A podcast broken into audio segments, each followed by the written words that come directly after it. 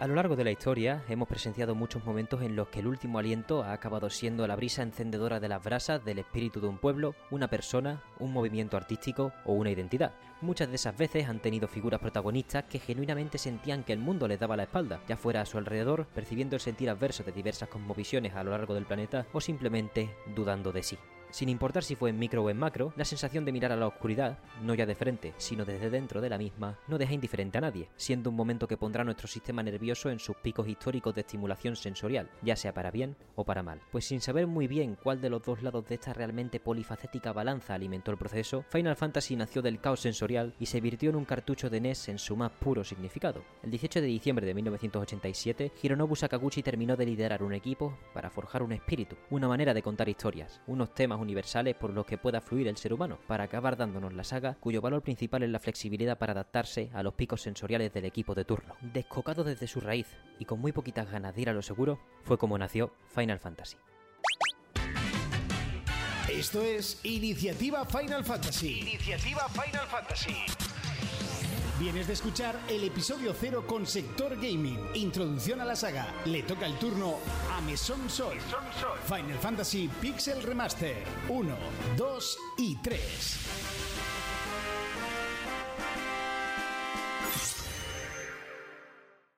Esa introducción ha molado bastante. ¿eh? Muchísimas gracias a Monty del Podcast for Players por eso, reducirnos la introducción a este breve jingle, muy poderoso bajo mi punto de vista, en el que nos presentamos rápidamente. Bienvenidas, bienvenidos a Mesón Sol, programa de videojuegos que podéis ver en YouTube y podéis escuchar en todas las plataformas de podcast de referencia. Este programa extra durante esta semana, ya que ya subimos uno el domingo a las 9 y cuarto, nuestro horario habitual, pues en colaboración con la iniciativa Podgaming, que es una agrupación de podcast que probablemente si estáis escuchando esto ya habréis escuchado la definición del mismo varias veces. Así que lo reducimos a que más de 100 podcasts de habla hispana se juntan para ceder contactos, para favorecer sinergias y una de las principales cosas que salen de esto son las iniciativas dedicadas a distintas sagas. Ya hemos tenido Assassin's Creed, Zelda y Pokémon. Esta es la primera en la que participamos desde el mesón. Es un placer estar aquí. Pero podéis checarlo y al final es una prueba más de que esto funciona. De que dentro de lo que cabe, dentro de que no todo el mundo puede a todas las cosas, pues la unión hace fuerza y pueden quedar cosas extremadamente interesantes. Con todo esto, la iniciativa no es solo una chance para reunirnos, sino para las personas que nos oigáis, para probar distintas fórmulas, para explorar distintos podcasts y yo desde aquí a mis comensales y colegas que están siempre en el mesón, pues les recomiendo que accedan a la lista de reproducción cuando esté completa o, o cuando les apetezca, porque claro, nosotros empezamos el lunes, somos el segundo capítulo, como ya habéis escuchado, venimos sucediendo al episodio 0 de Sector Gaming, pero a lo largo de la semana, hasta el viernes si no recuerdo mal, vamos a tener capítulos de hasta 20 podcasts distintos, por lo que os invitamos a saborear Final Fantasy desde distintas vertientes, desde distintas voces y sobre todo distintos formatos, porque aunque todos seamos podcasts, os aseguro que hay una gran diferencia, hay un gran espectro de propuestas, que eso siempre le da sabor a la vida, al fin y al cabo. Dicho lo cual, pasamos con vuestro permiso a lo que toca cubrir en esta ocasión. Final Fantasy 1, 2 y 3. No es una tarea fácil, ¿eh? Tres juegos en un solo programa y puede que para algunos os parezca un programa corto cuando lo veáis en el monto final. Pero para enseñaros nuestra propuesta desde el mesón, que es muy de interesarnos por de dónde vienen las cosas, de las sinergias que hay, cómo los equipos acaban haciendo de tripas corazón y creando un relato espectacular alrededor de los videojuegos que lanzan, pues vamos a hablar un poquito más de la cuenta quizá, o un poquito más que en el resto de sitio, sobre el lugar del que venimos y esperamos que os parezca una aventura tan interesante o más que las propias historias de los juegos en las que tampoco vamos a profundizar, también por eso de los spoilers, porque quizá mucha gente no ha jugado Final Fantasy 1, 2 y 3, empezó en el 7, empezó en el 5, empezó en el 14, empezó en el 16, va a empezar o empezó con la demo de Play 5, pues por ese tipo de cosas es muy interesante o es muy universal hablar de esos relatos detrás de cómo se hicieron las cosas. Aunque antes vamos a hablar de los Pixel Remaster en común. ¿Qué hacen los Pixel Remaster?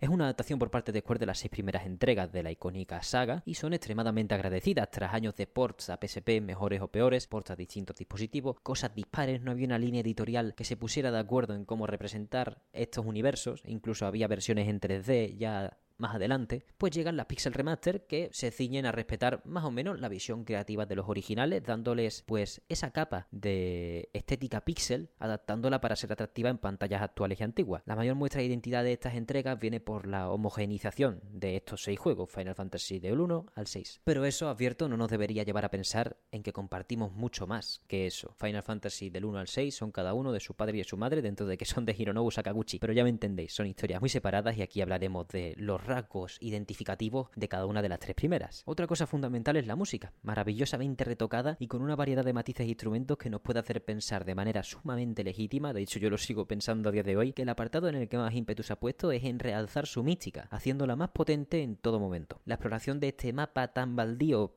para nuestros tiempos al menos, ¿no? Rollo Dragon Quest 1, básicamente Dragon Quest 1, escala 1-1, tiene como recompensa pues esas zonadas perfectamente confeccionadas, ya sea en pueblos, ya sea en jefes, mazmorras o en el overworld en sí. Y por último, el modo rápido. Mejorar la velocidad de combate con mucho matiz de trámite a día de hoy, no solo por las buenas builds que os vamos a proponer para dos de los juegos, sino por un botón que literalmente acelera todo lo que ocurre, incluso pone un modo de combate automático para cuando ya confiemos totalmente en las fortalezas de nuestra party para abrirse paso por la mazmorra. Con ello podremos disfrutar antes y mejor de las retocadas batallas de jefes finales, cuyo refinado es el último elemento común por el que os recomendamos dar el salto, sobre todo por bastante margen, a los pixel remaster de Final Fantasy 1 y 3.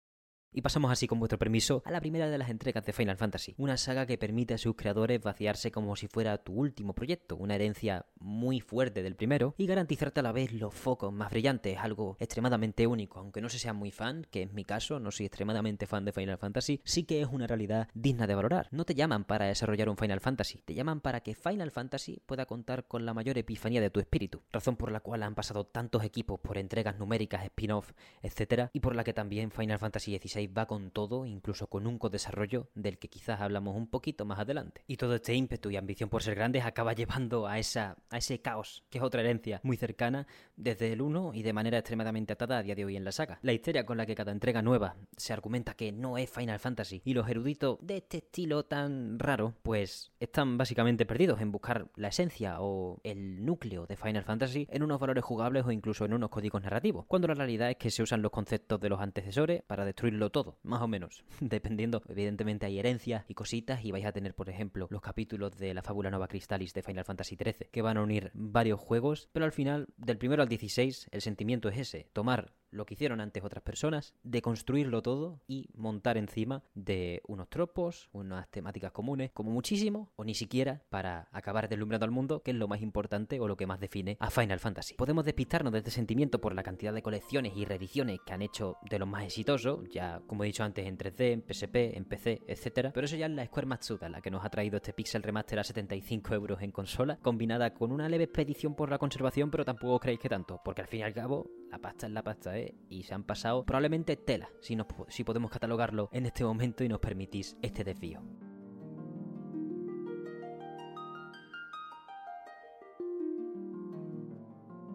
Final Fantasy I se podría reducir rápidamente y creo que de manera acertada en pocas palabras e impacto incalculable. Hironobu Sakaguchi a los mandos destiló su visión final de Final Fantasy al máximo posible, sirviendo de base para que sus futuros proyectos diesen para más explotación del mizo con el que se quisiera llegar a jugar. Básicamente la historia es muy sencilla, luz y oscuridad, una temática que a mí me encanta siempre, sobre todo si se maneja de la manera más tonta y simple posible. Superficial a priori, pero rápido puente para transmitirnos de manera fácil y efectiva la desgarradora necesidad de esperanza por parte del ser humano, Final Fantasy nos dará a los cuatro héroes de la luz, personajes a los que le podremos poner nombre para mayor disfrute de nuestras aventuras, tonterías y fan canon que podamos desarrollar a lo largo de pues este RPG que no es tan largo. La verdad que mola bastante que un juego como Final Fantasy con todos los personajes que tiene, ¿no? Esa parte a 4, que ya es bastante para un primer juego, pues te permitiese en su día cambiar los nombres a los personajes a placer para, bueno, encarnar de manera lo más viva posible dentro de lo sencillo ese manto de los héroes de la luz que vienen a cargarse a caos y así poner fin a un ciclo de violencia inestable dentro de su mundo. Es muy claramente conclusivo y no por no saber si había más secuelas, que también, en parte,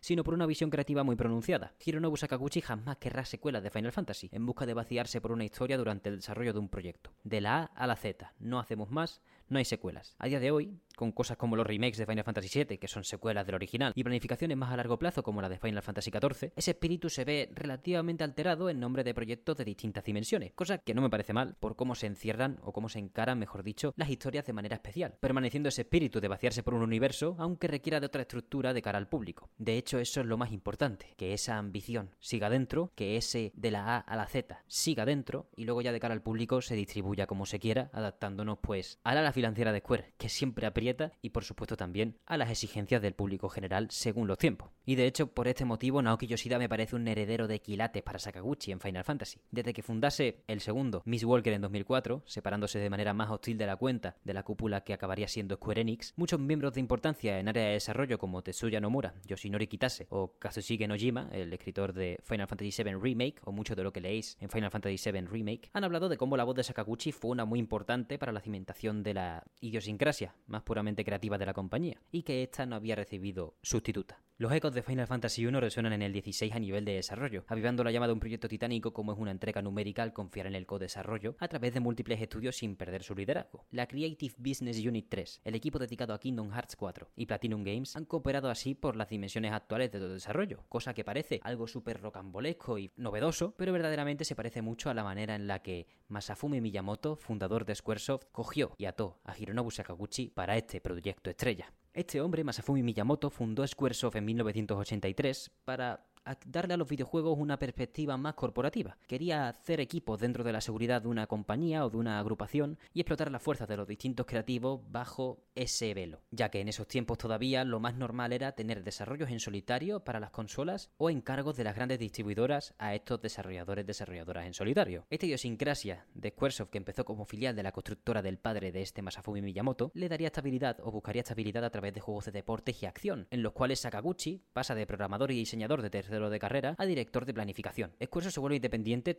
en esta estabilidad, obteniendo pasta. Y Sakaguchi quiere más, pero Miyamoto lo para hasta que sale Dragon Quest. Sakaguchi estaba valorando muchísimo qué más podían dar los juegos, cómo se podían separar y cómo las grandes historias podían asaltar las consolas para dejarlo arcade un poquito por un lado y dedicarnos quizá a intentar eso, parir el JRPG. Pues Dragon Quest de Enix se les adelantó. Pero no hay mal que por bien no venga, ya que este fue el detonante que hizo que Masafumi Miyamoto dejase de pararle los pies a Hironobu Sakaguchi y fuese sirviendo Dragon Quest de prueba definitiva de que las grandes historias querían tomar los videojuegos como suyo. Se aprobó el desarrollo gracias al increíble éxito y la campaña de marketing mega agresiva de Enix, Yuji Ori, ese equipazo, para hacer triunfar Dragon Quest, y por ello no solo se le dio luz verde, sino que a Sakaguchi, como ese director de planificación, se le dio la potestad de reunir a su equipo, a su All Star, o a lo mejor que pudiera encontrar para un desarrollo que duraría algo más de un año, sabiendo que Dragon Quest salió en 1986 y Final Fantasy I es un juego del 18 de diciembre de 1987. Para esta tarea, ardua más o menos, a lo mejor igual, pero con más chicha a la hora de escribir, pues Hironobu Sakaguchi contaría con Kenji Terada desarrollando sus ideas como escritor. Koichi Ishii,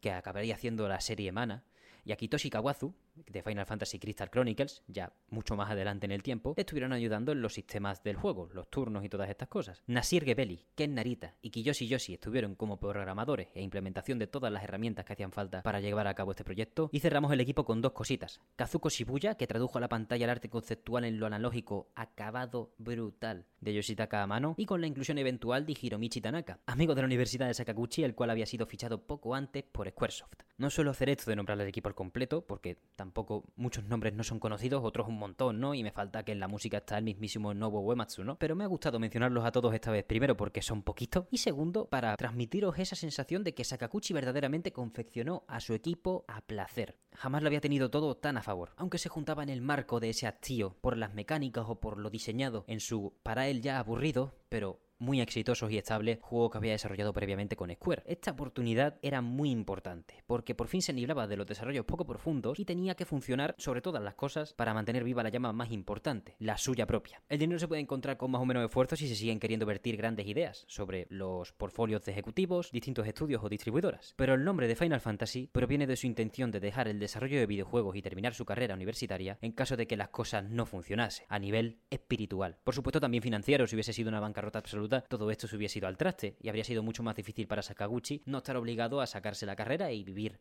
una vida laboral más común para la época. Dicho esto, esa la financiera empeoraría aún más que en su cabeza, debido a que Masafumi Miyamoto, en lugar de seguir el plan de hacer una tirada de 200.000 copias, pues al ver el proyecto, queriendo darle por algún motivo ese sabor de sprint final, no, no, entiendo exactamente qué es lo que te lleva a no darle luz verde a Final Fantasy y de repente decir all in, pues duplicó la tirada. Para un juego nuevo, una nueva IP, algo muy distinto para Squaresoft y encima un juego de NES, de los principios de NES, pues 400.000 copias de una dejaba a Fantasy pues una pesa de magnitud titánica en el cuello. Como he dicho antes, all in, sin comerlo ni beberlo, de juegos de deportes a querer borrar de la boca de la gente las palabras Dragon Quest por el máximo tiempo posible. Algo extremadamente complicado, pero que al final, oye, se cumplió en gran parte.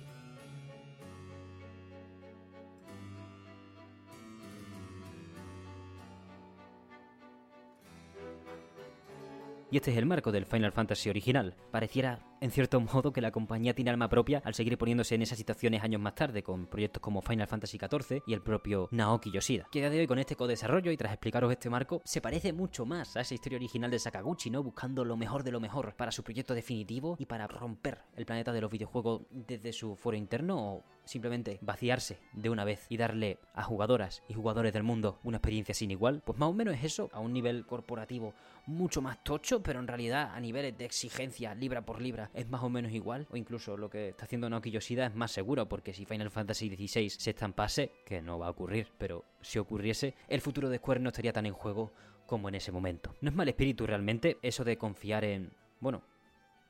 mantener el fuego prendido y, y, potenciar las habilidades, las mejores habilidades de los componentes acudiendo a esos estudios con más maestría, con una maestría extra, para que lideren ciertos aspectos por separado, pero reunidos bajo esa bandera común, ya sea Hironobu Sakaguchi reuniendo a escritores, mangakas, músicos de renombre, como, como Yoshi reuniendo a Platinum Games y al equipo de Kingdom Hearts 4, y, y a toda la Creation Business Unit 3, que por supuesto es el grueso gigante, pasando por el director de Devil May Cry 5 para el gameplay en general, y el propio Takahisa Taura dentro de Platinum, que se ha especificado que ha sido el líder de lo confeccionado por la compañía de Bayonetta, Vanquish y muchos grandes juegos de la historia. Como veis, todo se entrelaza de manera relativamente fácil si lo investigamos un poco. Entonces uno se pregunta cuál será el final de esta historia. Y yo creo que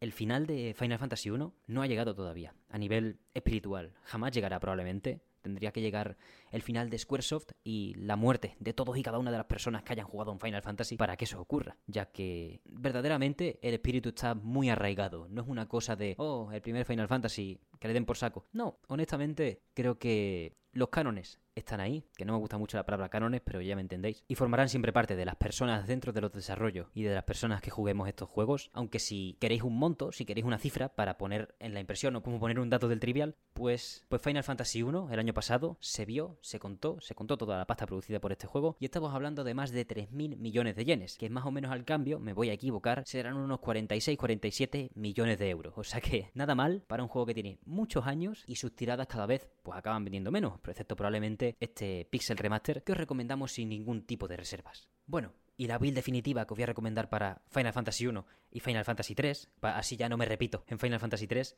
es una build súper rápida para estos combates trámite de los que he hablado con el modo rápido, que para grindear es extremadamente cómoda y que espero que uséis, y si la usáis pues que nos digáis en los comentarios qué tal os ha ido. Mago rojo, monje, monje, mago negro. Tendréis lo mejor de la magia destructiva con el mago negro porque aquí tenemos que ir a hacer el máximo daño por segundo o daño por turno, mejor dicho, posible. Final Fantasy 1 no se entiende. Con estrategia se entiende al business, se entiende, a la yugular de nuestros enemigos, y aunque nos vaya a costar un poco en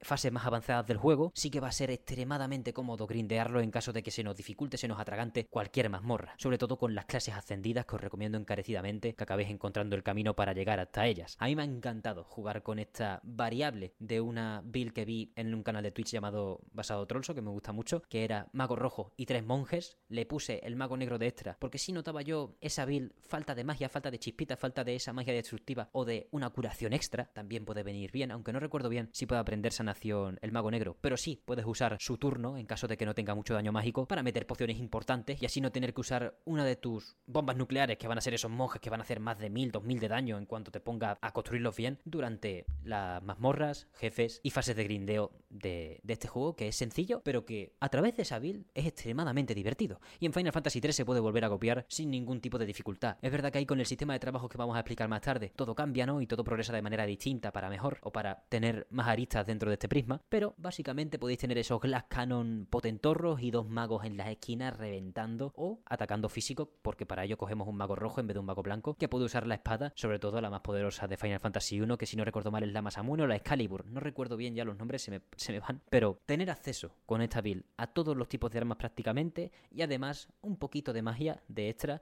en caso de que queráis explotar de verdad las debilidades de algunos enemigos, que es verdad que hay un sistema de debilidades por elementos y el daño físico se puede ver cohibido por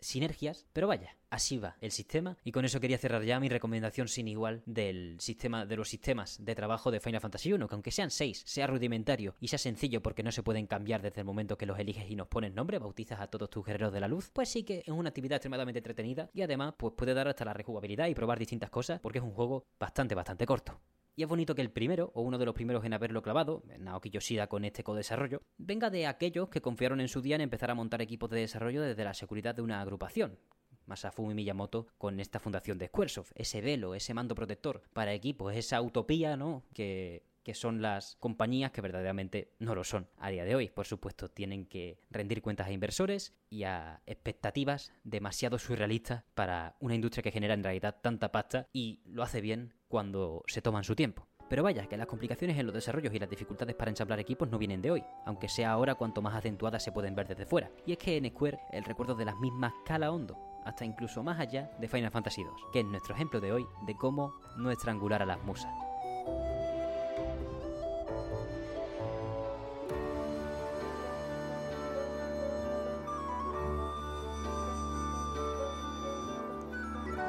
Hironobu Sakaguchi decidió quedarse, por supuesto, tras ver al mundo darle la razón. Final Fantasy era el camino. Ello también trajo un mayor presupuesto por parte de Squaresoft y más talento fichado por su propio dedo. Y aunque pasó las 800.000 copias en su tirada de Famicom en Japón, el eco de este juego a lo largo de las eras es bastante más tenebroso que su predecesora. El Pixel Remaster, es de decir, lo convierte en una experiencia jugable, cosa que habla muy bien de la reconversión de las primeras seis entregas. Pero aún así, la gigantesca problemática de Final Fantasy II se halla demasiado cerca del núcleo del mismo para que nada que no sea quedarse solo con la historia y lo visual quizá, para empotrarlo en otro sistema, pueda quitarlo realmente del todo. Final Fantasy II, lanzándose en Japón a menos de un año de distancia respecto al original, es la única entrega numérica que decide deshacerse de los puntos de experiencia para progresar en combate. Habéis oído bien, o sea, esto es una absoluta chaladura. Pero bueno, tiene sus explicaciones narrativas, había una coherencia dentro de esto, ya que se pretendía sustituir en este caso por algo que me recordó a Skyrim cuando lo leí antes de jugarlo, pero que nada, nada, nada se acerca en funcionamiento y fundamento a cómo contemplaría Bethesda la progresión de su mundo abierto para el 11 de noviembre de 2011.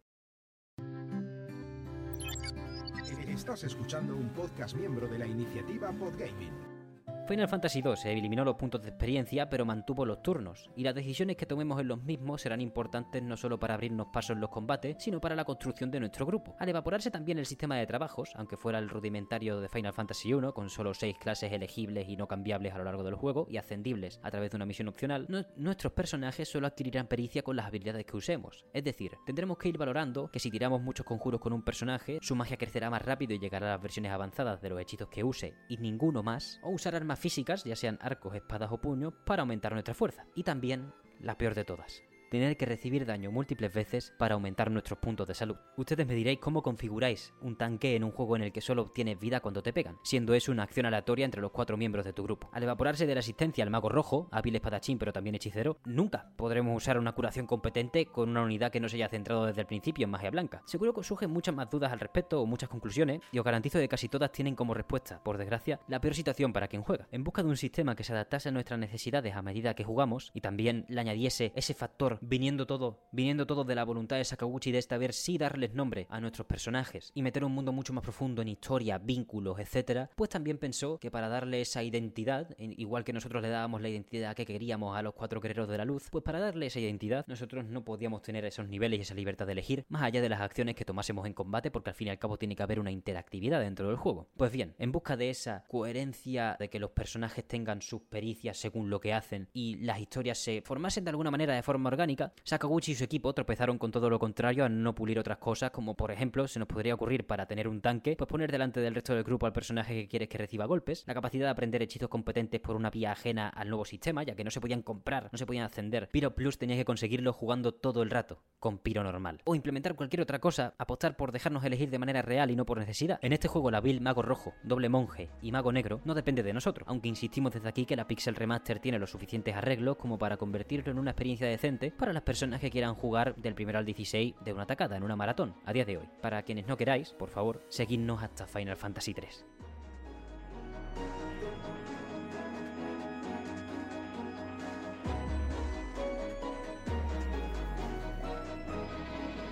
De Final Fantasy II, la tercera entrega heredará algo muy importante, más texto, verdadera actitud de perpetuar un espíritu creativo y tener, al fin y al cabo, los medios para ello, hacer una historia profunda, el motivo casi único por el que la gente se enamoró igualmente o de manera significativa, aunque menor que en Final Fantasy I, de esa segunda entrega. Tener una historia profunda, madura, espectacular, con mucho más que los diálogos de Final Fantasy I, aunque siempre se verá muy a gusto esa primera entrega con ese minimalismo, esas pocas palabras, ese valor incalculable de la cinemática final que os prometo que me hace llorar de una manera ilógica, sobre todo repitiéndome, fan de Final Fantasy no acabo de ser y vaya, esto es re loco. Ese discurso final está extremadamente inspirado, aunque a mí se me hace llorar muy fácilmente cuando ponemos sobre la mesa luz, oscuridad y esperanza y se ponen a pelearse entre ellos y a entrelazarse. También os digo, no sé si le pasa a mucha gente, pero imagino que sí porque es de los tropos más manidos y revenidos de la historia de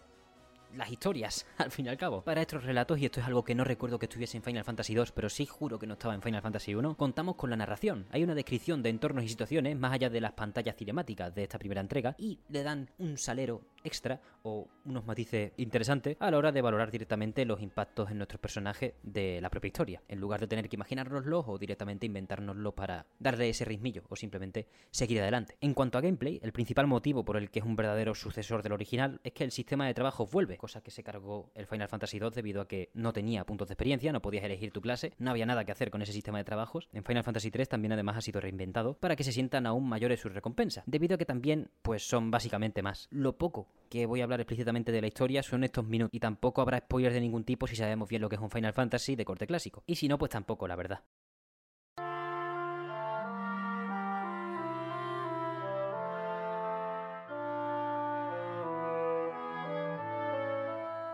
Nuestro objetivo será recoger cuatro cristales a lo largo del mundo, al igual que en Final Fantasy original. Ahora bien, mientras que en Final Fantasy 1 la única subida de clase estaba vinculada a un evento opcional, claramente señalizado, pero totalmente opcional, Final Fantasy 3 usará estos cristales para abrirnos el abanico de clases al que podemos acceder en vertical. Y ojo con esta palabra, porque el sistema de trabajo de Final Fantasy 3 es una revolución absoluta y digno sucesor del original por su sistema de clases con dos vías de movimiento, vertical y horizontal.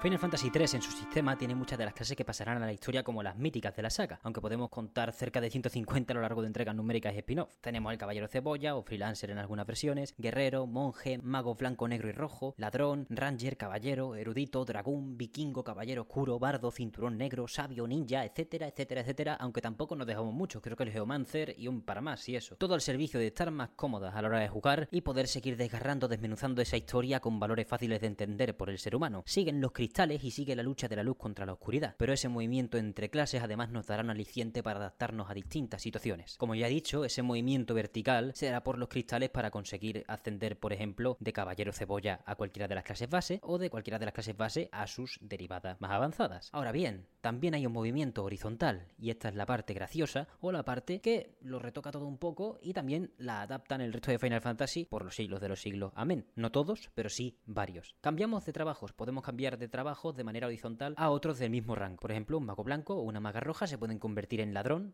y en la versión original no había ningún tipo de consecuencia al respecto. A mí me parece esta la manera más guay de jugar, sobre todo porque al final es un juego que se pasa en un ratito en comparación con el resto de JRPG de la historia, o sea, creo que dura 17 horas a lo mejor, y eso es permitiéndote, dándote homenajes, ¿eh? buscando todos los secretos que recomiendo que hagáis, explorar todo el mapa, desmenuzarlo, porque hay muchísimos más secretos que en Final Fantasy 1 y encima los objetos van a ser aún más útiles debido a las múltiples capas que van a tener los combates en comparación con la entrega original. Pero eso, al fin y al cabo, los cambios en horizontal dinámicos y sin ningún tipo de sanción tienen sentido en un JRPG que para la época sí es de duración normal, pero que a día de hoy es un paseo por el parque. En comparación, es ponernos la playlist de Final Fantasy 3 y su super banda sonora, mientras de paso jugamos un Ethel bastante entretenido. Eso es lo más guay de Pixel Remaster, dentro de que me gustan mucho los combates que hay en estos juegos por turnos. No solo jugamos los juegos por turnos por las grandes historias, que por supuesto que sí, si no tiene una buena historia, casi que no juego ningún juego, me da igual el tipo de acción que tenga, pero es que además en Final Fantasy Pixel Remaster 1 y 3, también podemos hablar de 4, 5 y 6, pero eso se lo dejamos a mis compañeras y compañeros que vienen detrás de mí, pues sí que rescatan muy bien y adaptan los sistemas de combate para que sean experiencias muy disfrutables o que al menos los trámites se pasen mucho más rápido, incluido el 2, que como ya hemos dicho, al menos lo convierte en algo catable, potable, mejor dicho. No obstante, en algunas entregas de Final Fantasy 3, y esto depende de las que queráis jugar, pues sí que hay una sanción por cambiar de clase de manera horizontal. Es un desgaste muy sencillo, en realidad la sanción no es amplia, no es enorme, no es permanente, que es lo más importante, sino que es como un un tiempo para que tu personaje se acostumbre a la clase a la que le acabas de asignar. Es una sanción de más o menos el 12,5% en las estadísticas de manera no sé si aleatoria que se mantiene durante un número de combates entre 5 y 10 dependiendo de las clases a las que cambiemos. ¿Por qué dura en algunos 5 y en otros 10 combates? Pues porque Final Fantasy 3 tendrá interiorizado dentro del juego una ruletita o una gráfica en la que habrá clases antitéticas entre sí. Por ejemplo, estaremos expuestos a una sanción de más combates si pasamos de una clase física como es un guerrero a una clase de magia como es una maga blanca. También tendremos mayor sanción si pasamos de personajes que son legales, buena gente, en comparación con otras builds más caóticas, es decir, si pasamos de paladina a ladrona, pues pasa lo mismo. Hay una sanción por ese cambio en la psique, en el trasfondo, como queráis llamarlo, y todo eso será una sanción más o menos parecida que en el gameplay se aplica de manera rápida. Las estadísticas se ponen en amarillo, las que son perjudicadas, y directamente tendremos que jugar con ese handicap hasta que nuestro personaje se adapte a esta nueva clase. Eso no bloquea o no hace inviable que podamos jugar con varias clases o que el cambio no merezca la pena, pero sí que nos hace tomarnos un poquito más en serio ciertas situaciones y cómo encarar ciertas mazmorras, tener que revisitarlas cambiando de clase en lugar de cambiar de clase en medio de una para evitar morir de la dificultad, volver cuando ya hayamos grindeado un poco más con esa clase cambiada y poder importar menos esa sanción de estadísticas y todo ese largo etcétera de valoraciones que podréis hacer a lo largo de lo relativamente ambicioso y sumamente entretenido diseño de niveles que tiene pues Final Fantasy 3 en este Pixel Remat, que como ya hemos dicho, pues es una delicia. Y hasta aquí nuestra aportación, la aportación de Meson Sol en la iniciativa Final Fantasy. Muchísimas gracias a la iniciativa Podgaming por hacer estas cosillas, que creo que no están mal de vez en cuando, es la primera vez que lo hago, entonces tampoco me puedo cansar, ¿no? Pero sí que ha molado bastante mmm, proponerme buscar en profundidad un juego como si fuésemos a hacer uno de los típicos menús de gustación que hacemos aquí, pero poniéndolo en común,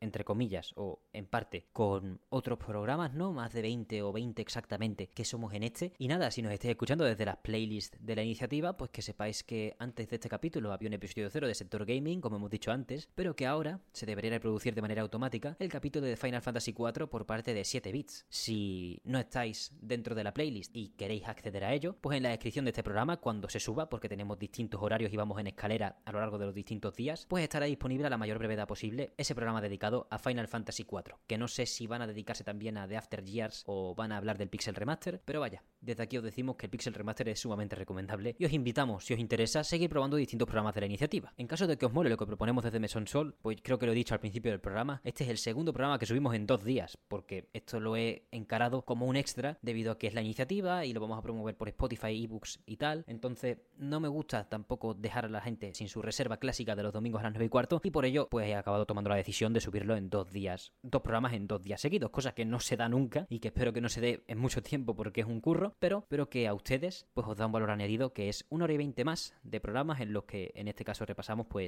el E3 y analizamos Hop y Hop, desarrollo patrio. Aunque vaya, bajo mi punto de vista, Mesón tiene programas muy atemporales porque nos intentamos centrar siempre en algo parecido a este programa. Los relatos detrás de los juegos, cómo se hicieron y también lo que disfrutamos de los mismos, que creo que también se ha visto ilustrado durante este análisis de tres juegos reales, uno menos que los otros dos, pero sí tres juegos del maestro Hironobu Sakaguchi que nunca va a estar por debajo de un nivel bastante selecto de excelencia. Nos podéis ver en YouTube y nos podéis escuchar en todas las plataformas de podcast de referencia. Cualquier comentario acerca de lo que os parece Final Fantasy. ¿Habéis jugado los primeros? ¿Sois de esos que se los saltan y van a por el 7? ¿Ha habido unas hostias por conseguir 7, 8, 9 y 10 dentro de la distribución de los programas de la iniciativa? Que ha sido bastante ilustrativo de esa, bueno, comunidad de Final Fantasy, ¿no? Que eh, los seis primeros de Sakaguchi los aparta un poquillo, ya se quedan un poco viejos, pero yo os aseguro que los Pixel Remaster son una oportunidad de oro, un billete brillante para embaucaros en una aventura extremadamente entretenida y larga si vais a coger los seis juegos de una. También comentarios sobre los Final Fantasy que echáis de menos en el cómputo global, cuál queréis que sea adaptado a la nueva generación como estos Pixel Remaster. Cualquier comentario del más grande valor y lo podéis lanzar a través de cualquiera de las vías oficiales. Ya sabéis que estamos en TikTok, Twitter, Instagram, los comentarios de Spotify, los comentarios de ebooks, los comentarios de YouTube, en todas partes con el radar puesto para cualquier tipo de sugerencia, arenga o comentario en general. Que si queréis acompañaros un poco de Bill Metal, os recordamos que tenemos un coffee abierto, coffee.com barra mesonsol para acercaros a la hucha. Y solo me queda agradecerle a la iniciativa Podgaming esta oportunidad y a todos los podcast participantes por hacer posible que no se cancelase, ¿no? Esta iniciativa Final Fantasy y a todas ustedes por acompañarnos hasta el final. Muchísimas gracias por todo, una vez más, y nos vemos la semana que viene.